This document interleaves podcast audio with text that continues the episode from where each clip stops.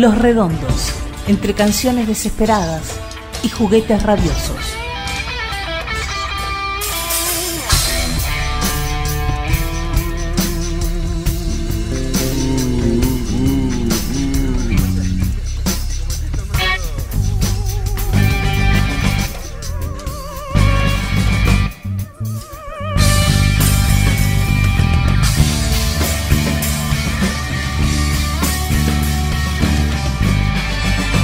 Capítulo 2. Los redondos y nuestros Guernicas.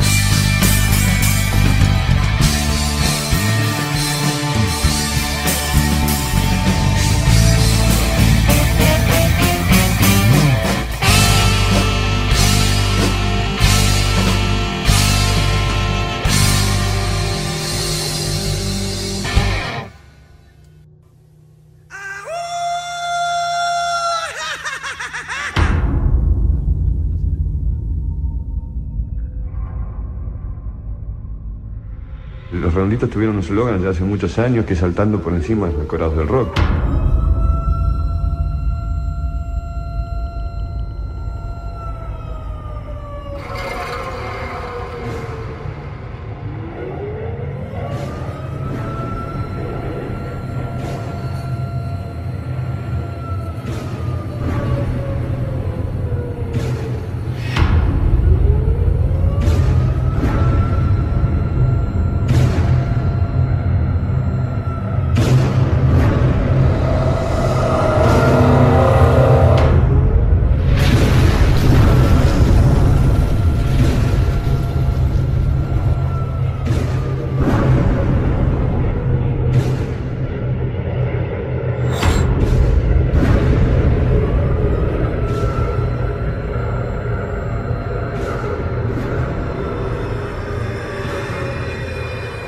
Pablo Picasso, autor del Guernica, manifestó, no, la pintura no está hecha para decorar las habitaciones. Es un instrumento de guerra ofensivo y defensivo contra el enemigo.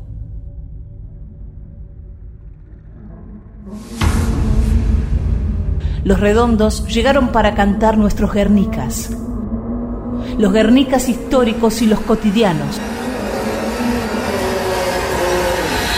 para exhibir y unir sus partes, aquellos restos de algunas cosas que invisiblemente acechaban entre los transeúntes de la historia. Luego de tanto no mirar, de tanto callar, de tanto asesinato, en medio de una joven democracia que todavía era amenazada por la oscuridad.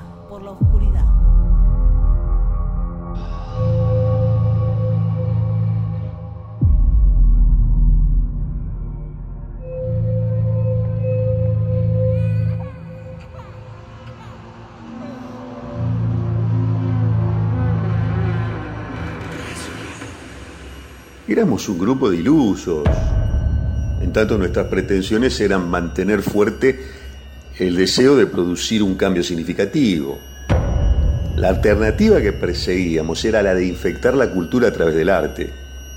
Pues puede que suene ingenuo desde hoy, pero, pero yo creo que Séneca no estaba del todo descaminado cuando decía, no es porque las cosas sean difíciles que no nos atrevemos a cometerlas. Al revés porque no nos atrevemos a que se vuelvan difíciles. Yo he hecho experiencias no ordinarias de vida este, buscando otro estado de conciencia para dimensionar esta vida desde otro lugar. Uno de los Guernicas argentinos fue la Guerra de Malvinas, que de alguna manera ha sido la gran impulsora del rock nacional. Los redondos la tienen presente de una manera crítica. La imagen de Plaza de Mayo llena, aplaudiendo al borracho de Galtieri, me, me habían quedado grabada de modo traumático. Me da vergüenza ajena.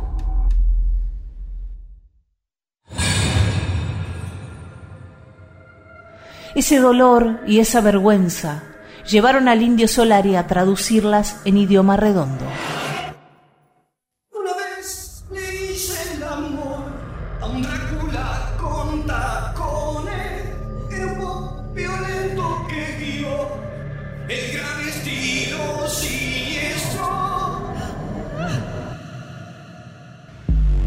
Yo no le tengo miedo este, a la intelectualización, porque yo creo que es desgraciado. No sé si sirve la intelectualización para este, una nueva cultura, para una nueva, eh, una nueva edad.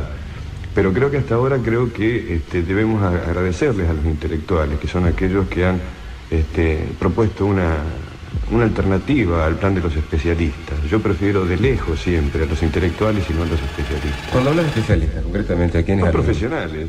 Es eso es una, cosa que me olvidé de responder hoy cuando decía uno de los chicos del Pogo. Es una de las cosas que a mí menos me gusta es que me traten de profesional, ¿no? Es decir, yo soy un amateur. Creo en el rigor amateur más que en el rigor profesional. Creo que hay un compromiso extra este, cuando uno ama algo que hace, ¿no? ¿verdad? Guernica es una pintura acerca de cómo Picasso imagina el sufrimiento, manifiesta el poeta y crítico de arte John Berger, y prosigue. Así, en Guernica lo que pintó fueron sus propios sufrimientos al recibir todos los días noticias de su país.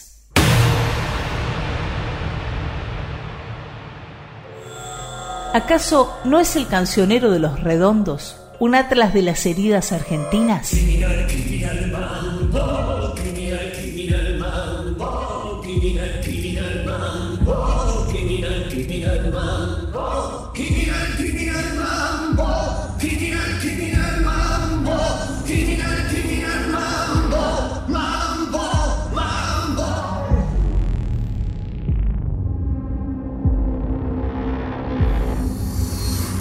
Yo quería crear cosas que te movilizasen, sí, lo cual era tan sensato como tirar un tiro al aire, lo sé, porque éramos una minoría, pero de un modo u otro yo vi siempre que ahí había un camino para decir algo.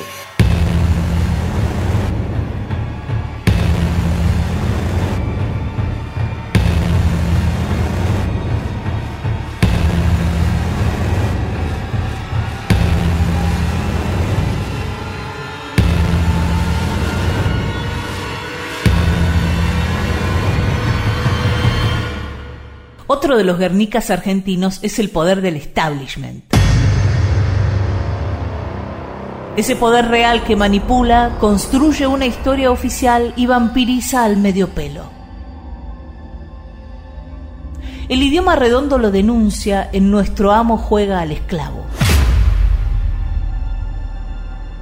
Si hace falta hundir la nariz en el plato, lo vamos a hacer por los tipos que huelen a tigre, tan soberbios y despiadados.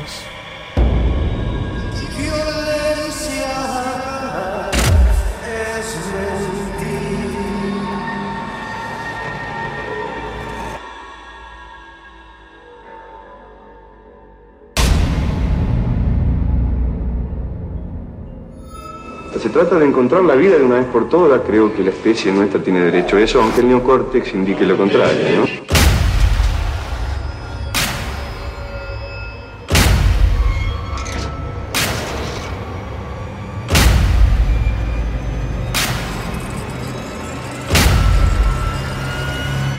El Guernica está hecho de todo aquello que deja un bombardeo.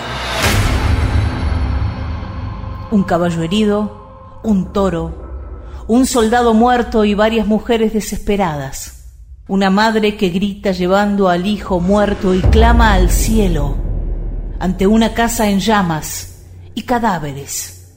Y el instante exacto en el que todo se vuelve un espanto de este rompecabezas artístico que va uniendo las piezas de esta tragedia, podemos comprender el sistema lírico de los redondos. Esas letras que como el Guernica son una ola, hecha de todas las olas. Un perro cruel la costumbre de no contentarse con los restos.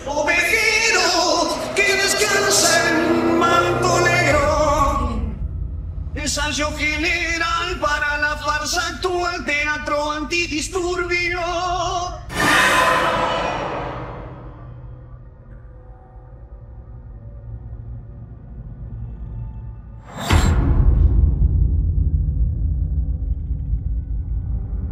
Era una forma de sugerir que no, no, había que confiar en nadie.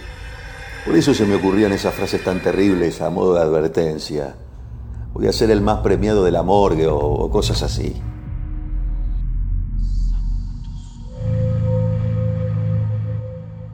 Tal vez la metáfora sea la guardiana más sabia de la memoria.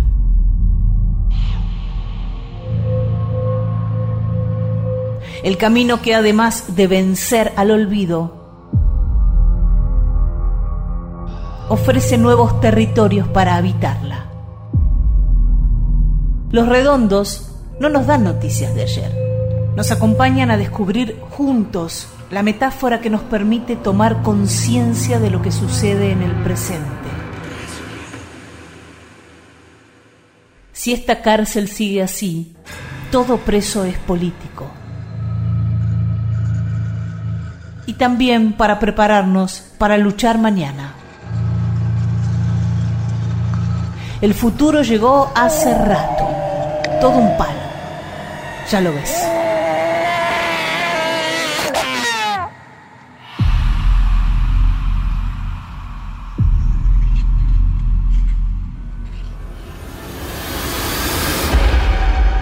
Dicen que una canción no cambia el mundo, pero me consta que me puede cambiar a mí al menos. Y si me cambia a mí, está cambiando al mundo de todos modos. De a un ser humano por vez.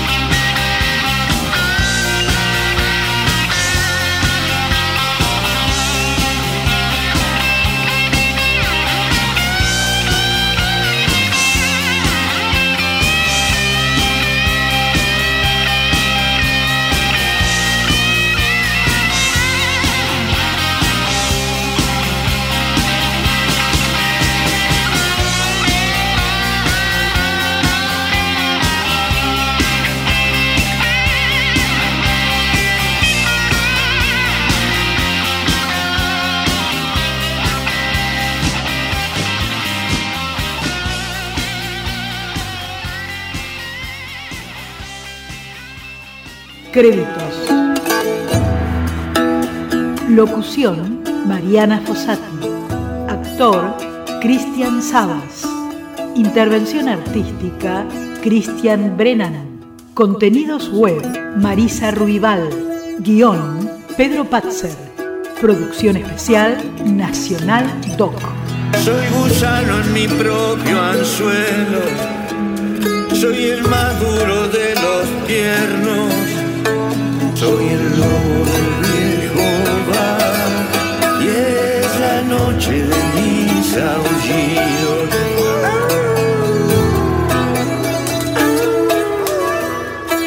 Agradecimientos a Rafa Hernández por sus grabaciones de piso 93, a Felipe Fopiano por su aporte del archivo Prisma de RTA.